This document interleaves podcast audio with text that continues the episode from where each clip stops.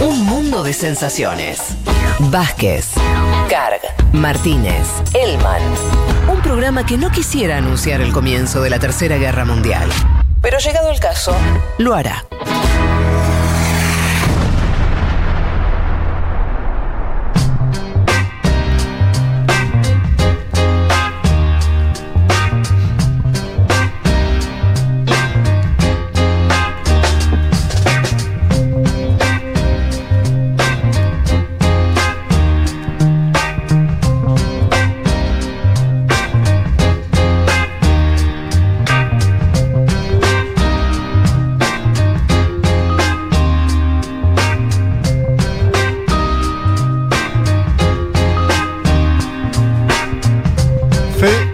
Federico Vázquez, ¿usted anda por ahí o no está?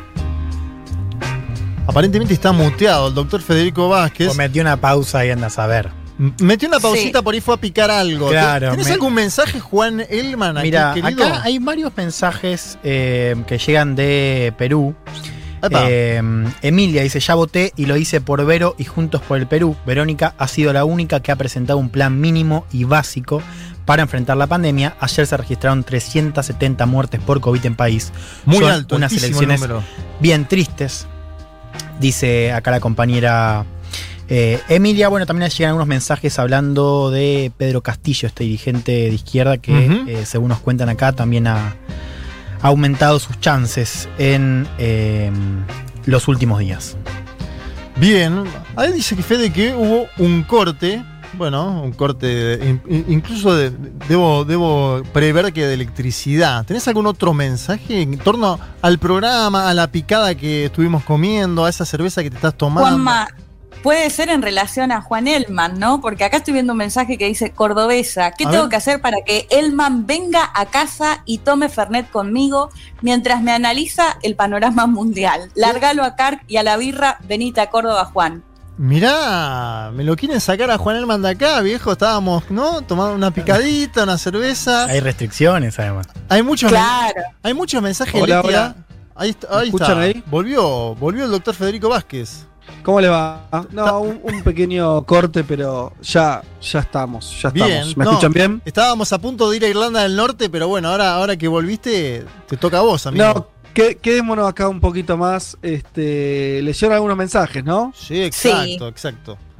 Bueno, muy bien. eh, eh, usemos bien, bien usado ese tiempo entonces para, eh, para leer lo que nos comentaban los oyentes. No, yo les decía que eh, teníamos para, para hoy en esta eh, sección sobre, sobre ideas que nuevas para cambiar el mundo, qué hay de nuevo viejo, todo eso. eh, les decía, hoy voy a tener que justificar un poco el por qué elegir esto, veremos cómo sale.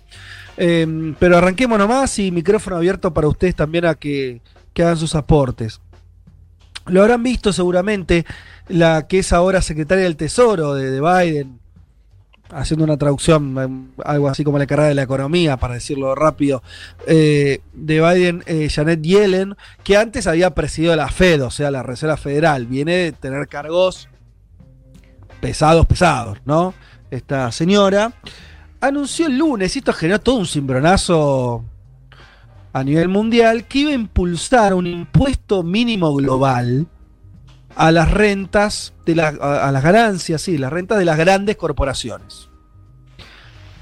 O sea, no solamente aumentar los impuestos, que es algo también parte del proyecto de Biden, de aumentar eh, el impuesto que le cobran a las compañías norteamericanas el gobierno de Estados Unidos, sino que, y él es lo que dijo es que iba a buscar acuerdos internacionales para lograr un impuesto mínimo global en todo el mundo a las, las corporaciones. Bien, esto es algo que si avanza va a ser importante, ¿no? No, es algo que exista, no es algo que tenga muchos antecedentes en el mundo. eh, y entonces cabe preguntarse si semejante cosa puede modificar en, una parte sustancial, diríamos, alguna de las características que tiene el capitalismo que hoy, nos gobierna. Vamos a dar algunos datos y sobre eso vamos a, hacer algunos, comentarios. Eh, el piso de ese impuesto podría estar, según eh, distintos borradores, ideas que circulan, entre el 12 y el 21%, ¿sí? Eh, de tributación de estas empresas. Em, por otro lado, ¿me escuchan bien? Sí, perfecto. Perfecto. Ah, ok, ok. Em, Sí. Por otro lado, cal- claro, esto, además de, de generar em, un, un gravamen sobre las actividades, sería, sobre todo, diría yo, un golpe muy duro a los paraísos fiscales, que obviamente se basan en la ventaja de que los distintos países tributen de manera distinta a, a- a las empresas que son globales. Vamos a, a decirlo de esta manera. Hoy por hoy, tomamos el caso de, no sé, la que ustedes quieran, Apple, cualquier empresa, pero podría ser cualquiera, ¿no? De- de- de- que tiene, obviamente, sí, presencias en distintos países del mundo. Sí. Eh, hoy intenta jugar eh, su condición impositiva, recuerdo a dónde tribute menos. A ver qué país eh, me cobra menos impuestos, hacia allí voy con mi casa matriz o, o- o- o, este, mis... Además, estas empresas piensen que no son solamente una empresa, sino son conglomerados de otras empresas, bueno, una- toda una complejidad. Mm. Hoy por hoy pueden jugar las empresas a decir, a, in- a- a- a instalarse en, en países, incluso en paraísos fiscales, lo- algunos países Después vamos a hablar de Irlanda, podría ser uno de esos. Eh, Luxemburgo, ni hablar de la, eh, las Islas Vírgenes, etcétera, etcétera, Panamá y Holanda demás, que son a su vez países fi- fiscales, entonces paraísos fiscales que tienen tributaciones recontra bajas, o algunos eh, no las tienen prácticamente, y entonces se instalan ahí y dejan de estar en, en otros países que le cobran impuestos. Si la idea de Yellen se instala, todos los países tendrían un mínimo, ¿sí? Que estaría entre ese 12 y 21%. Después cada, cada país cobraría eh, eh, un extra de acuerdo a su propia decisión soberana. Pero al existir un primer colchón, eso desalentaría muchísimo esta estrategia que tienen las empresas de ir a donde tributen menos. Em, obviamente esto se da en un marco, que lo hemos contado ya acá, de Biden llevando el impuesto a las ganancias de las Mm. grandes empresas del 21 al 28. eh, Y te sumo algo ahí, Fede, porque ahí también hay que entender la dimensión de cómo cambia eh, la tributación, que es introducir esta idea de que se empieza a tributar a las empresas eh, en, en el marco de este plan de infraestructura que hablamos la semana pasada, no por donde declaren los headquarters, que es un poco lo que decías vos, ¿no? Declararlo en Irlanda, donde sea, sino por donde tienen los clientes. Sí. ¿no? Lo cual, al margen de esta propuesta de Yellen, ya de por sí, si esto se aplica en Estados Unidos, sería un cambio de paradigma en materia de tributación. Claro, para, eh, eh, digamos algo más sobre eso porque es relevante y, y- y es la primera vez que empieza a ver, porque hasta ahora los estados y los gobiernos y los políticos que gobiernan, eh, que, que están al frente de esos gobiernos y esos estados venían diciendo y la verdad que el capitalismo y las empresas tienen, este, tienen las de ganar, hacen lo que quieren, nosotros no podemos hacer nada.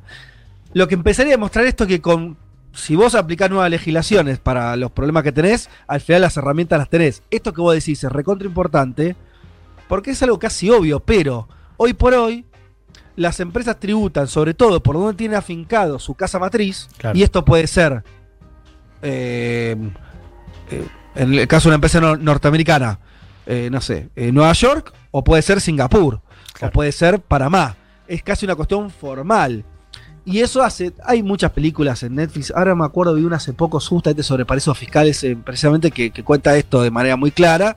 Bueno, lo que hacen es este, instalarse allí donde eh, no, no le, le cobran menos impuestos, por más que sus ventas sean, obviamente, sobre todo en los Claro. mercados donde están esos clientes. Esto es, por ejemplo, Estados Unidos, claramente. Lo que vos La, estás la es que- lavandería, Fede. la lavandería, exactamente. Lavandería. Eh, el legislativo, de, de- del legislatiría, ya que, que ese, ese, ese, eh, ese engaño o ese truco Mm. quedaría más en desuso o, sería más difícil de hacerlo. Sí, es un cambio Eh, de paradigma, sería, porque si Estados Unidos totalmente. empieza a aplicar. Bueno, esto también es importante que sea Estados Unidos el que lleve adelante esta otra idea, de decir, además de esto, que eso es algo que va a ser potestado de Estados Unidos, hacerlo o no hacerlo, o sea, tributar por dónde vendés los productos y no por dónde tenés tu, tu sede central. Este otro cambio eh, de generar este impuesto a nivel global eh, también tendría repercusiones en lo que recauda cada uno de los, de los países, porque también aumentaría, esa, aumentaría la fiscalidad. Algunos dicen, estos son números siempre muy tirados a la marchanta un poquito, pero te dan cuenta del volumen. Estados Unidos habla de unos 50 mil millones de dólares por año que podría tributar, Alemania 24 mil millones, Brasil se anota acá con 14 mil millones. O sea, estos cambios de, sucederse son cambios que eh, impactan muy de lleno. Eh, y porque las empresas efectivamente utilizan esto. Yo ahora no, eh, creo que había sido Facebook que había, se había ido a Irlanda. Ahora, ahora no me acuerdo, pero una de las grandes tecnológicas que se hace en toda Irlanda por eh, que Irlanda había decidido esto de bajar esa tributación eh, a las empresas. O sea, no es algo teórico, es algo que sucede todo el tiempo y que un cambio en ese sentido sería un cambio muy drástico de las reglas de juego de todo el mundo. De hecho, cada vez que un gobierno, y esto no ya no solamente en los países centrales, las economías desarrolladas, también en países como el nuestro, economías medianas, nombraba Brasil también, una economía muy relevante, pero que tienen una mm, eh, mucho menos herramientas legales para eh, cobrar eh, o enfrentarse a los grandes conglomerados Acá un poco podría invertirse la cosa y los gobiernos dejar de tener este fantasma de si yo le aplico, aunque sea un impuesto moderado, la, empresa el otro día se va a cualquier otro lugar. Bueno, si existe una media de tasación a nivel mundial, todo esto pasa a estar muy desalentado. No, y me parece ¿Ibas a decir algo? Sí. Fede ahí que está bueno Está bueno que se empiece a discutir esto. Vos, justo eh, en, la, primera parte, ¿no? En, la tanda de noticias, en el panorama, nombrabas eh, lo que pasa con las vacunas. Acá podríamos ver, si se quiere, una, especie de contracara, ¿no? En el sentido de planificar el mundo que viene, eh, cómo se va a financiar ese mundo que viene. Y creo que va empalmado esto del impuesto mínimo global en caso de que prospere como idea con otra que se está discutiendo, que es la del ingreso básico también, ¿no? Es decir, mm. tenemos que empezar a discutir cómo va a ser la, sociedad eh, mundial, la gobernanza mundial y sobre todo eh, algunas definiciones básicas de nuestras sociedades de cara a los próximos años. En definitiva, el COVID va a durar un año más, mínimo, ¿no? Dice Bill Gates hasta el fin del 2022. Ah, eh, bueno, vaya uno a saber, el COVID va a durar un tiempo más. ¿Eso qué va, qué va a hacer? Que haya sectores que no puedan salir a, laburar normalmente, como se hacía antes de la pandemia, va a crear eh, más crisis eh, a nivel económico en los países periféricos. hay algunas proyecciones sobre este año de mejora de eso, pero en general, si nos tendemos a guardar, se, complejiza, se complejiza el escenario además del, Producto Bruto Interno de cada país. Entonces, medidas importantes como un impuesto mínimo global y empezar a debatir un ingreso básico, diría universal, una idea que de la que está a favor, no sé, hasta el Papa Francisco, por poner un caso eh, eh, paradigmático, me parece que vamos a tener que empezar a discutir estas cuestiones porque este momento del mundo va a seguir un tiempito más, ¿no, Fede? Sí, totalmente. Eh, eh, y además acá, acá me, llama, a ver, yo quiero detenerme en este, este impuesto, eh, porque para lo que tenemos algunos años, muchas veces se habló de que habría que cobrarle, por ejemplo, la, famosa tasa Tobin, ¿se acuerdan? Habría que cobrar un impuesto a las transacciones financieras, habría que hacer esto o lo otro. Sí. Parecía, parecía una idea de Fidel Castro más que de Estados Unidos de América, ¿no? En su momento. Claro, el, tema es el siguiente, esas ideas cuando son solo ideas, y esto, por eso en, este segmento nosotros siempre queremos referirnos a cosas que tengan un anclaje real, ¿sí? no solamente teórico. Eh, esa idea no pasó nada, o sea, esa idea básicamente murió en, los pasillos de, los gobiernos de las economías más desarrolladas, que eran los que tenían que implantarlo, y dijeron, no, bueno, la verdad que estamos en, un auge de... Eh, una etapa financiera de nuestras economías, vaya para adelante, desregulemos, desregulemos la actividad bancaria. Bueno, eso terminó la crisis del 2008. Pero la salida de la crisis del 2008, eh, eh, con este, si querés hasta Obama mediante, que parecía alguien que eh, venía a replantear alguna cuestión en ese sentido. Relaciones en relación a eso. Volvió el juego un poco al mismo que era.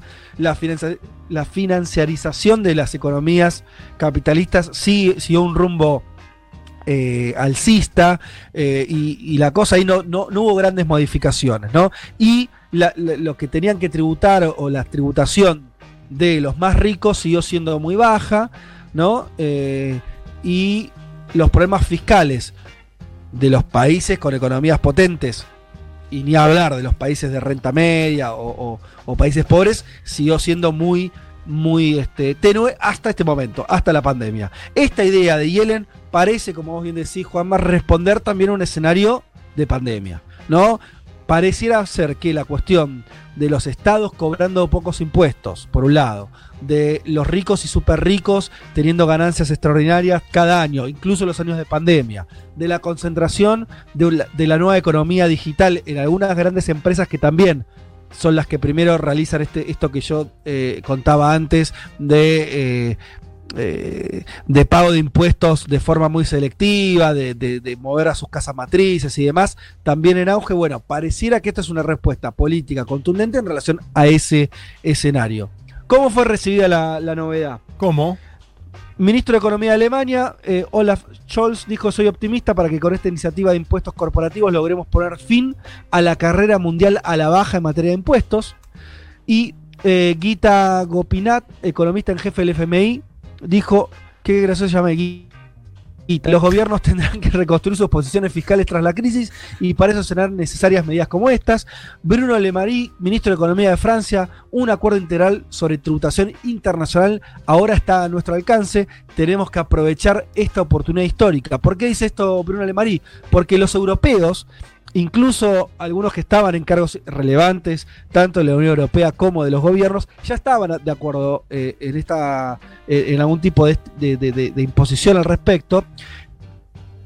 Quien viene a destrabar la situación es nada menos y nada menos que nada más y nada menos que Estados Unidos, quien con el gobierno de, de- de Trump la política era bajar impuestos a las corporaciones. Bueno, ahora se da vuelta esto como una media y se destraba algo que, bueno, Juan, eh, Juan Elman lo trataste más de una vez, la cuestión también de la economía digital, de las grandes empresas digitales, si Sí. tributan o tributan, si le Claro. pagan. Lo, lo hablaste en relación, por ejemplo, a, si- a- a- la legislación en Australia. Te pongo una ahí.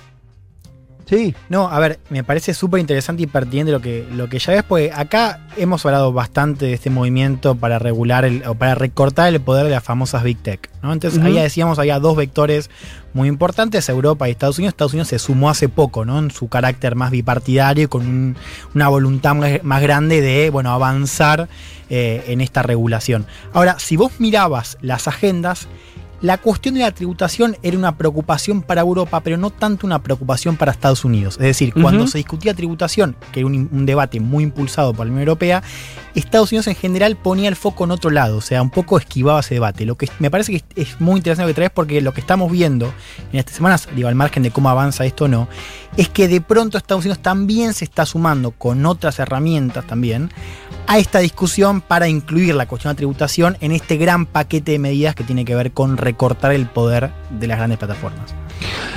La pregunta es, y ustedes del otro lado se la pueden estar haciendo, es bueno, ok, esto puede ser algo positivo, relevante.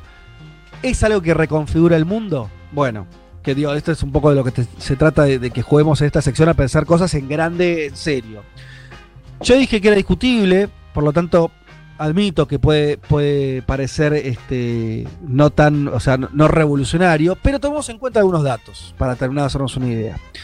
En los últimos 40 años, y hasta soy generoso, podría ser 45 años, las economías desarrolladas, el llamado primer mundo, pero por efecto contagio también el resto de las economías, a veces llamadas emergentes, como quieran decirle, todos en el mundo occidental capitalista viene de 45 años de bajar impuestos. Esta política fue muy clara, revisen algún diario viejo, eh, eh, googleen un poco, es muy clarito que ya cuando está Margaret Thatcher y Ronald Reagan a fines de los 70, principios de los 80 al frente de, de los gobiernos, hay un cambio de tendencia completo en este sentido.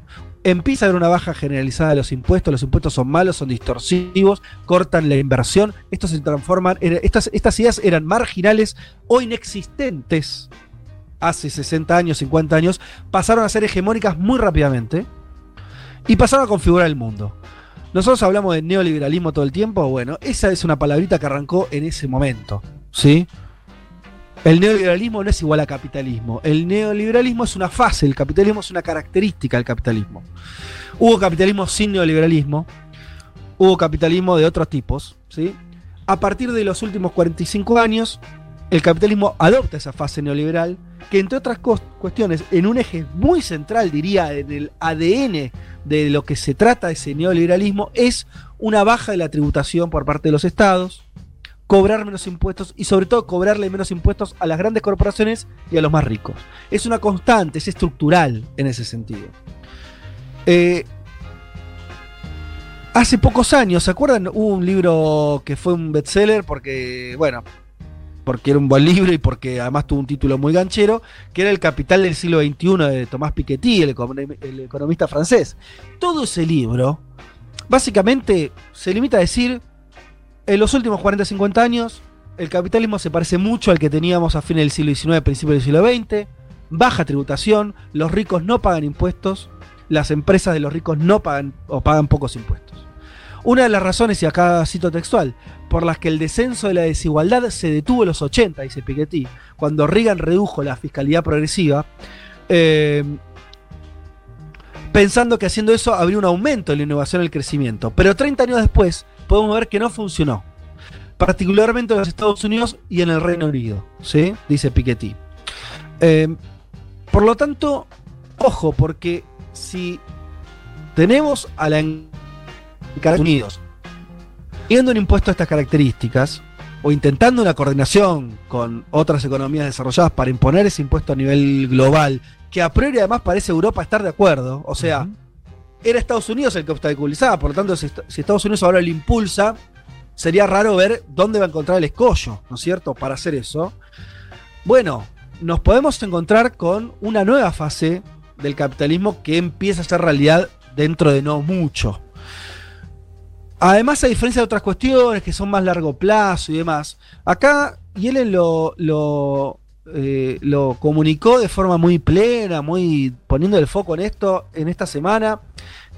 Avisó además que en la semana que empieza ahora empiezan negociaciones en algunos foros internacionales relevantes, Fondo Monetario Internacional, algunos grupos eh, eh, de, algunas instancias de la, este, de la Unión Europea. O sea que esto además puede tener cierta velocidad. ¿Sí? A veces cuando los poderosos además quieren cambiar las cosas, quieren que sea ya. ¿no? Es como decir, listo, vamos por acá, vamos por acá. Em, este, y yo insisto, me parece que, que esto, si avanza, va a tocar una parte sensible de lo que nosotros conocemos. Yo tengo 41 años. El capitalismo que conozco es este que estábamos diciendo de River y Thatcher. ¿sí? Entonces, eh, me parece que le, le, pondría toda la importancia que tiene. Y porque puede ser que cambie la regla de juego. Ahora, hago una pausa, ustedes dicen, bueno, pero esto cambia para bien las cosas, eh, esto necesariamente es un giro hacia el progresismo. No, no necesariamente. Lo que es un giro claramente, o sea, puede, puede estar dando la pauta de que es un giro desde las propias entrañas del sistema, para decirlo de una manera, ¿no? Y un cambio que obviamente van a buscar que beneficie a esas economías, a esos estados. No es que estar haciendo algo por eh, el bienestar mundial. Pero no hace falta decir que los cambios en el centro del mundo impactan en el resto del mundo. Entonces, que haya un cambio en este sentido en las economías más relevantes, necesariamente va a cambiar lo que suceda en el resto de los países y ahí es donde entramos nosotros o entra cualquier eh, sociedad por lo menos que esté dentro de la órbita eh, del capitalismo, y por eso me parecía relevante traerlo como, como idea, ¿no? Y además, y como punto de cierre, vivimos también un momento de auge, del famoso auge de las ultraderechas, ¿no? Que en términos económicos también son, adoptan sin más eh, estas ideas riganianas, tacheristas respecto a la economía. Y ojo, porque puede ser que estén dejando de sintonizar con lo que piensan los que están manejando la sartén en estos países centrales. Y eso también sería un cambio, me parece, discursivo, político, de agenda eh, relevante. En fin, hasta acá lo que quería contarles respecto de este eh, posible impuesto global mínimo a las corporaciones. Veremos si se hace realidad, si no se, si no se hace realidad. Eh, pero me resulta interesante ver y me parece para cualquiera es interesante ver cuando el mundo se sacude, y esto lo estuvimos viendo con la pandemia, acá tal vez estemos viendo el primer paso en un cambio estructural de cómo pensar la gestión económica desde las economías